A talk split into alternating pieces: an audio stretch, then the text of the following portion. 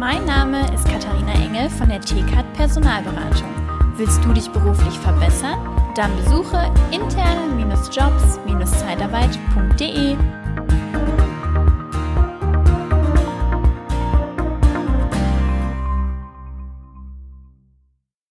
Kennst du den Unterschied zwischen Besteller und Entscheider? Ja, als Podcast-Hörer traue ich dir das locker zu. Aber kennen den Unterschied deine Mitarbeiter? Kennen den Unterschied deine Kollegen? Weil ich immer wieder feststelle, dass nicht jedem der Unterschied so bewusst ist.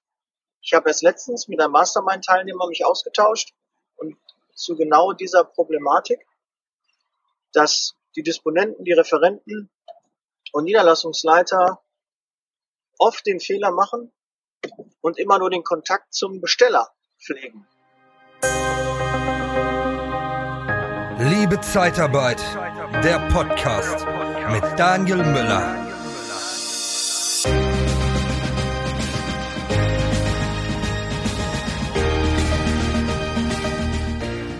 Ist ja auch verständlich und legitim, weil der ruft am meisten an, der bestellt das Personal, der hat die Schwierigkeiten, der hat die Probleme, ähm, der sagt, ich brauche nochmal zwei mehr, ich brauche zwei weniger. Mit dem macht man die Arbeitsplatzbesichtigung, ja, die Begehung, Gefährdungsanalyse. Das macht man alles in der Regel mit dem Besteller. Und ist auch alles schick. Ja, man soll auch Kontakt zu dem Besteller haben. Aber der Entscheider wird oft vernachlässigt. Und was passiert dann? Auf einmal kriegt der Besteller über den Einkauf oder über den Entscheider gesagt, ab morgen bestellt ihr woanders. Und dann heißt das, dann ist der Umsatz weg. Und du kannst wenig bis gar nichts mehr machen, weil der Kind ist schon im Brunnen gefallen. Die Entscheidung ist schon viel eher gefallen und an anderer Stelle. Und du musst jetzt damit leben, wirst vor vollendete Tatsachen gestellt und hast eigentlich, wie du denkst, nicht, nicht viel falsch gemacht. Doch, du musst beide Kontakte. Du musst den Besteller und du musst den Entscheider regelmäßig kontaktieren. Weil was hat das denn auch für Vorteile? Ein Besteller, wenn der denn das Unternehmen wechselt, wird er wahrscheinlich nicht wieder bei dir bestellen. Er kann eine Empfehlung abgeben, aber die Wahrscheinlichkeit, dass er wieder bei dir ordert, hängt von seinem Entscheider ab.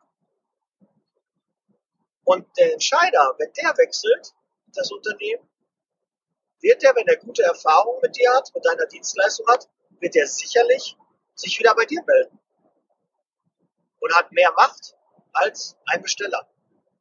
Und ein Besteller ist vielleicht für eine Abteilung, für eine Linie, für eine Station, für einen Wohnbereich, für eine Einheit zuständig. Aber der Entscheider ist für mehrere Einheiten, für mehrere Bereiche zuständig und kann dir auch zusätzliches Geschäft bringen. Kann sagen, ja, da müssen wir mit dem sprechen, der bestellt da. Ja, ich kann aber den Kontakt herstellen. Vielleicht geht da auch was im kaufmännischen Bereich. Vielleicht geht da was im IT-Bereich. Vielleicht hat er einfach auch Bedarf an Fachkräften und du bestellst dir, äh, bist mit dem Besteller die ganze Zeit nur die Helfer am Austauschen. Das kannst du aber nur, wenn du den Kontakt hältst. Und du musst den eintragen. Du musst ihn in deinem System vermerken. Der muss in deinem Tool, in deinem Warenwirtschaftssystem, in deinem CRM, muss das eingepflegt sein. Ganz klar. Da muss der Besteller und der Entscheider vermerkt werden. Auch namentlich. Vermerke auch, wer ist was. Nicht nur zwei Namen vermerken, sondern auch, welche Funktion hat der. Und idealerweise schreibst du einfach äh, Produktionsleiter slash, also Schrägstrich, Entscheider. Und Schichtleiter, Schrägstrich, Besteller. Und da kann jeder, der das System übernimmt und die Datensätze übernimmt, erkennen, aha, so sieht das aus. Und oft haben wir auch Probleme, die wir mit dem Besteller gar nicht lösen können, sondern dafür brauchen wir den Entscheider. Weil spätestens, wenn es um die Kohle geht, um den Verrechnungssatz, dann kommt der Entscheider wieder ins Spiel, weil der das entscheidet und nicht der Besteller. Ja, wie gesagt, Empfehlung. Es ist auch wichtig, den Kontakt zu halten, aber es ist meiner Meinung nach wichtiger, den Entscheider dabei zu haben. Und gerade bei so Netzwerkveranstaltungen, wenn du deine Kunden einlädst, weiß ich, haben wir in der Vergangenheit, wenn wir Tannenbaumschlagen gemacht, da waren in der Regel meist die Schichtleiter da. Aber die Entscheider und äh, die, die dann wirklich auch das Sagen hatten, die haben wir oft vergessen oder die konnten nicht oder das war uns nicht so wichtig, dass die dabei sind. Aber das ist wichtig.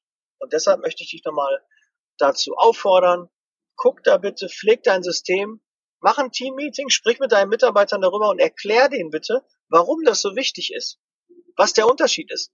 Das ist wie bei, bei Kindern, wenn die nicht wissen, warum die was machen sollen, einfach nur sagen, geh da weg, mach das nicht. Und Negation sollten die eh vermeiden, aber einfach dem, dem Kind zu sagen, nee, das, das machen wir so nicht, dann erklär dem Kind, warum nicht. Ja, du gehst, darfst da nicht an den Herd dran gehen, weil der ist sehr heiß. Wenn du da drauf fasst, verbrennst du dich. Oder du legst irgendeinen Gegenstand drauf und dann kann es sein, dass der anfängt zu brennen. Und dann kann dir keiner helfen, wenn du alleine bist. Und deshalb ist es gefährlich, deshalb mach das bitte nicht. Und das, diese Information, nicht das mit dem Brennen und dass es weh tut, aber was die Gründe sind, warum du diese beiden Informationen brauchst, die musst du mit deinen Mitarbeitern teilen und dir das sagen und deinen Kollegen das sagen, dass die ordentlich telefonieren und den aber fragen. So, und jetzt kommt der Tipp. Wie kriegst du denn raus, wer ist Besteller, wer ist Entscheider? In einem persönlichen Meeting ist das relativ einfach. Aber kannst du auch per Telefon machen. Im persönlichen Meeting ist das so, ähm, ja, wissen Sie, Sie haben jetzt gesagt, zum, zum ersten Dritten brauchen Sie jetzt die Mitarbeiter. Also wir kriegen erste Dritte wahrscheinlich, ich versuche es, ähm, das hinzubekommen, aber es sieht so aus, wir kriegen das erst ab dem siebten Dritten hin. Ist das für Sie auch in Ordnung? Ja? Wer, mit wem muss ich darüber sprechen, dass, ob das auch zum siebten ähm, in Ordnung ist? Und dann wird der Ansprechpartner sagen, wenn er der Besteller ist, ja, das kann ich nicht verantworten. Ja, da müssen wir mit dem Herrn Meier sprechen. Das muss der Herr Meier entscheiden. Und dann hast du bei Entscheiden, hast du dann direkt den Entscheider.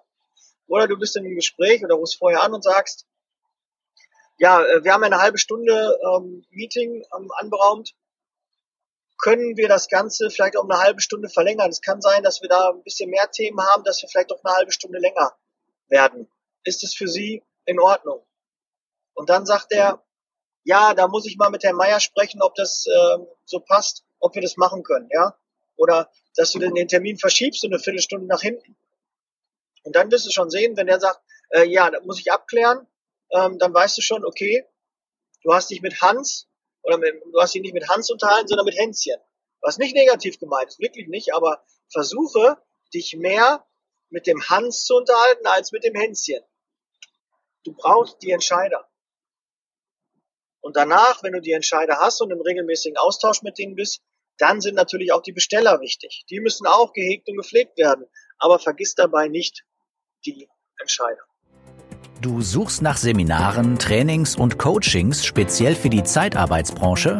Dann kontaktiere jetzt die erfolgreichsten Trainer und Berater der Personaldienstleistung in Deutschland und Österreich. Truchsess und Brandl. Ob Sales oder Recruiting, Führung oder Strategie. Nicole Truchsess und Markus Brandl bieten dir eine unvergleichliche Expertise. Nachhaltig, praxisnah und authentisch. Informiere dich jetzt unter www.truchsessbrandl.de oder sende eine Mail an info@truchsessbrandl.de. Truchsess und Brandl. Kunden, Bewerber gewinnen. Und ähm, ein ganz, ganz äh, toller Tipp ist auch, ähm, du willst natürlich nicht jetzt mit dem Ansprechpartner, mit dem du da dich unterhältst, dem jetzt zu sagen, äh, bist du denn überhaupt der Richtige für mich? Ja, hast du überhaupt was zu sagen? Bist du Hans oder bist du Hänschen? Ähm, dann kannst du einen äh, Trick verwenden, indem du einfach fragst, wie sieht der Entscheidungsprozess bei Ihnen aus? Wie ist da der Ablauf? Können Sie mich da mal abholen? Und dann wird er dir erzählen, ja, das und das, es geht dann an die nächste Abteilung und dann entscheidet das der Herr Müller. Und der Herr Müller gibt ihn dann, äh, gibt mir dann Bescheid und äh, dann können wir da zusammenarbeiten. Da müssen noch die Konditionen abgestimmt werden. So, und dann fühlt der Ansprechpartner, den du da gerade am Telefon hast oder mit dem du gerade im Gespräch bist, fühlt sich nicht so herabgesetzt, sondern der wird einfach nur nach dem Entscheidungsprozess gefragt und er fühlt sich dabei wohl und berichtet gerne darüber und gibt dir dann natürlich die Information, ob er der Richtige ist und ob er was entscheiden kann.